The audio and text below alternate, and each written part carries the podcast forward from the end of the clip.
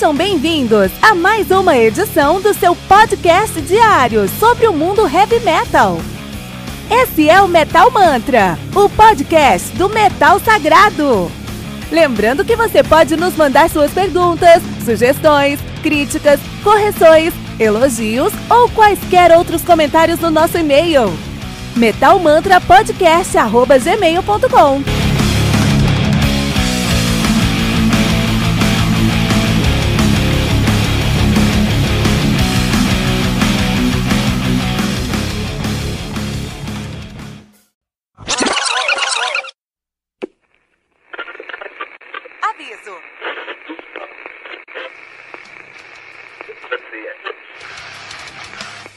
Antes de começar, avisamos que todo o conteúdo do Metal Mantra é Creative Commons. Por isso, músicas, links e podcasts citados nesse programa estão na descrição desse episódio.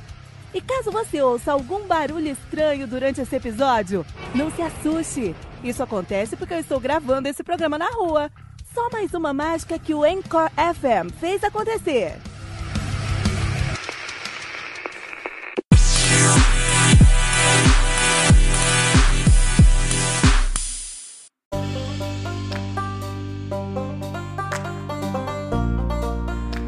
Euthanasia, do Megadeth, álbum lançado no dia 1 de novembro de 94 pela Capitol Records.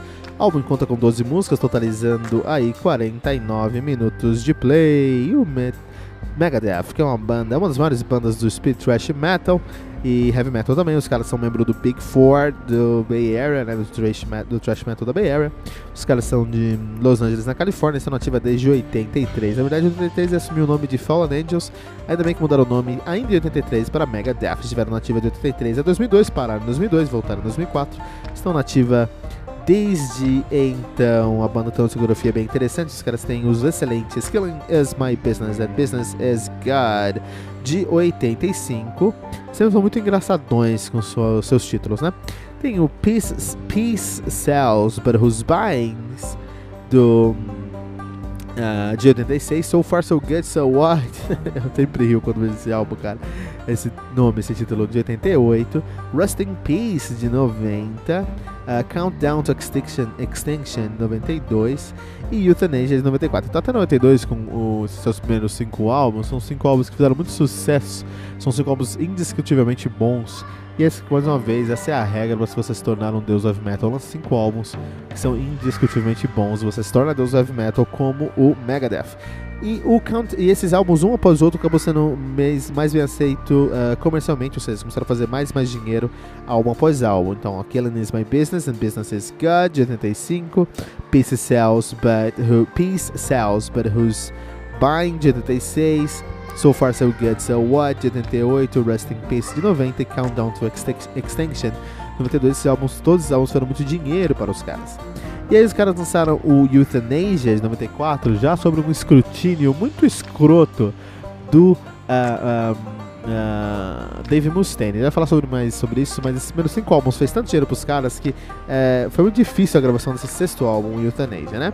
Depois eles lançaram o Cryptic Writing de 97, um álbum muito fraco, o Risk de 99, um dos provavelmente o pior trabalho, um dos piores trabalhos do do Megadeth.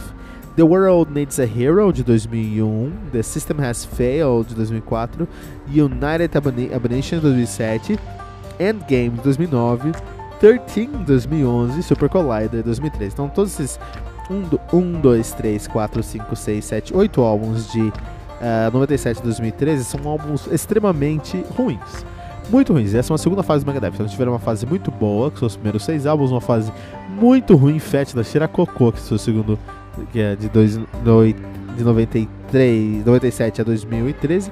E em 2016 eles lançaram o Dystopia, que sim é um álbum indiscutivelmente muito bom. Muito por causa da sua formação, porque em 2018 2016 eles tiveram uma presença de novo guitarrista. Sendo ele, vamos lá, né? Então a formação é David Ellefson no, no baixo, Dave Mustaine na guitarra, Kiko Loureiro na guitarra e Dirk Vorberen na bateria, né? Então o que acontece é que foi isso que aconteceu. Eles trouxeram aí o, o Loureiro para sua banda e o resultado foi um álbum muito bem feito. No Euthanasia de 94, a formação era diferente. No Euthanasia de 94, eles tinham ali uma formação que era basicamente, tá abrindo aqui pra gente, né? Primeiro se estivesse tendo barulho aqui no fundo, porque hoje eu tô na rua. Hoje eu tô na rua, hoje eu não tô no meu home studio. Então eu tô na rua, é por isso que você tá ouvindo aqui uma trilha genérica atrás desse áudio, não a nossa trilha peculiar lá com o álbum em si, né? Mas aí, o Euthanasia do Megadeth, é, na época ele foi formado por Dave Mustaine, Dave Mustaine na guitarra e, e no vocal Dave Mustaine, que hoje, em 2019, ele tá é, com câncer na garganta, cara. Algo muito, muito difícil, assim. Vamos, vamos, torcer para que tudo dê certo, né? Marty Freeman também na guitarra no vocal, David Ellefson no baixo, Nick Menza na bateria. Nick Menza que faleceu em 2016. Acho que o Nick Menza faleceu quando tava tocando, tava tocando uma banda, teve um mal súbito e morreu. Acho que foi isso que aconteceu. Mas beleza. Então, é, como a gente começou falando no começo desse reviewzinho aqui, o Megadeth ele teve um problema muito grande, eles tiveram uma discussão, uma dificuldade muito grande na gravação desse sexto álbum. Muito por conta do é, Senhor Estrela Dave Mustaine. O que acontece foi o seguinte. O Dave Mustaine, ele. Bom, como a gente falou, os primeiros cinco álbuns do Megadeth trouxeram um sucesso comercial muito grande pro Megadeth. Álbum após álbum, os caras estão começando a vender mais ingressos, lotar mais arenas e no final do dia ganhar mais dinheiro. Chegando na casa dos milhares desculpa, dos milhões de dólares aqui já na época do Countdown Love Extinction. E você tá fazendo milhões de dólares, o que você vai mudar? Você tem, coloca um real numa, num lado de uma máquina, sai dois do outro, por que, que você vai mudar? Você vai fazer algo diferente. E o Mustaine tinha essa mentalidade de sucesso, de emprego, de trabalho. Os outros caras queriam trazer um pouquinho mais de. queriam ter um pouco mais de participação no, no processo criativo, no processo de músicas. Isso deu muitos problemas. Então, o próprio Mustaine relatou que nessa época da gravação do Euthanasia, toda semana os caras tinham uma briga feia e acabava assim, com cada um pro seu lado e voltava depois de dois dias continuar gravando. Foi uma treta muito feia, né? Ah, e muito por causa disso, por causa do Mustaine em si. Mas o, no final do dia, o Mustaine conseguiu convencer todo mundo, basicamente com dinheiro. E eu, eu, até concordo com ele. E os caras começaram a fazer, escrever do jeito que ele queria e criar as músicas do jeito que ele queria. Então você tem coisas que são muito ruins nesse álbum e coisas que até funcionam, como por exemplo Blood of Heroes, acho que funciona essa música, né?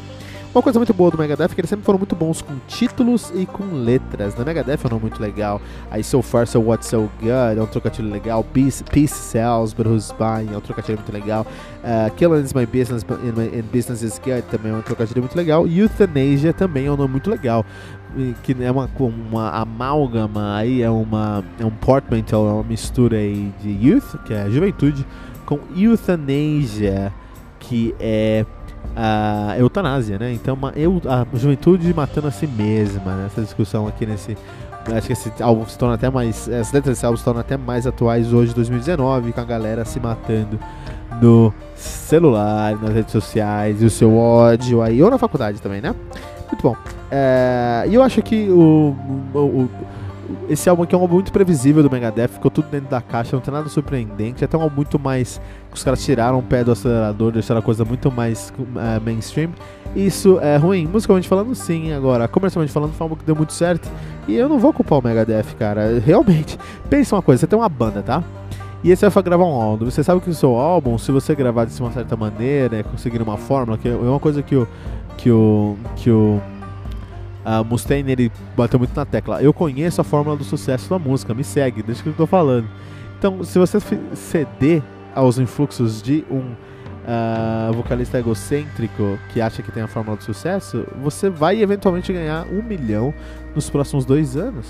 Eu faria isso. Eu, eu cederia. Eu não vou culpar os caras aqui, não vou culpar o Mustaine, porque a gente tá falando de emprego, cara. E um milhão é milhão, né, meu? Um milhão e 94 ainda é muito mais dinheiro. Então, no final do dia, eu realmente acredito que o, o Mustaine ele tomou uma decisão muito errada em monopolizar a, a, a, a, escrita, a composição do álbum numa, numa visão musical, mas muito acertada de um ponto de vista uh, comercial. E é isso aí. Euthanasia do Megadeth no Metal Mantra.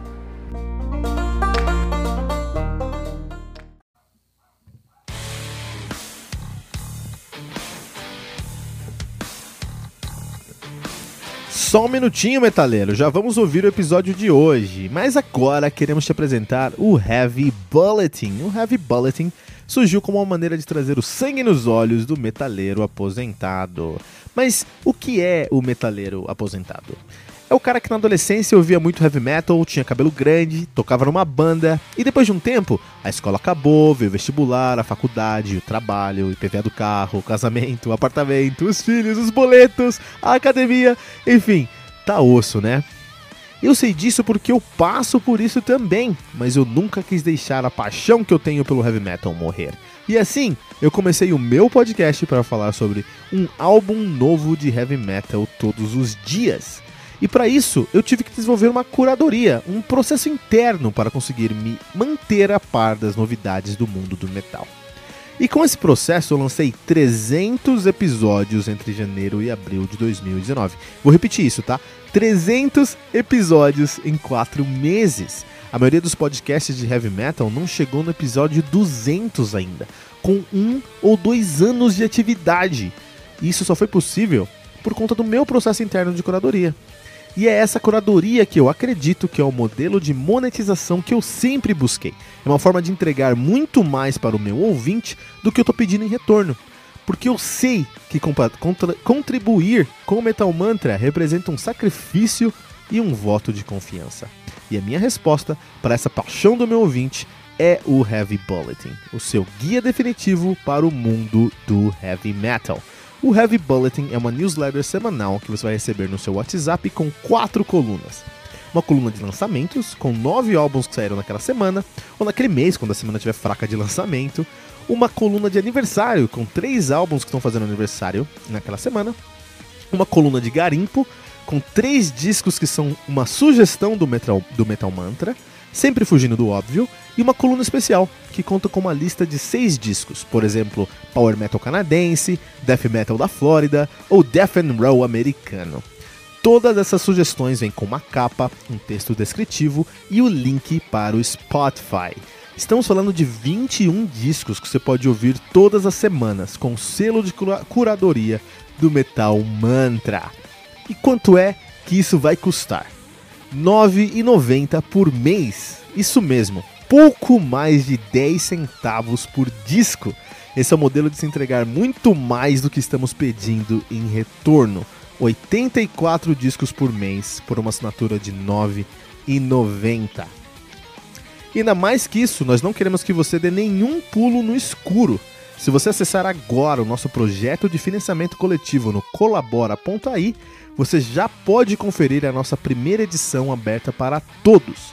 Essa edição tem todas as colunas e o cuidado que você vai encontrar em todas as próximas edições. Por isso, acesse agora mesmo o colabora.ai barra metalmantra e conheça o Heavy Bulletin, o seu guia definitivo para o mundo do heavy metal.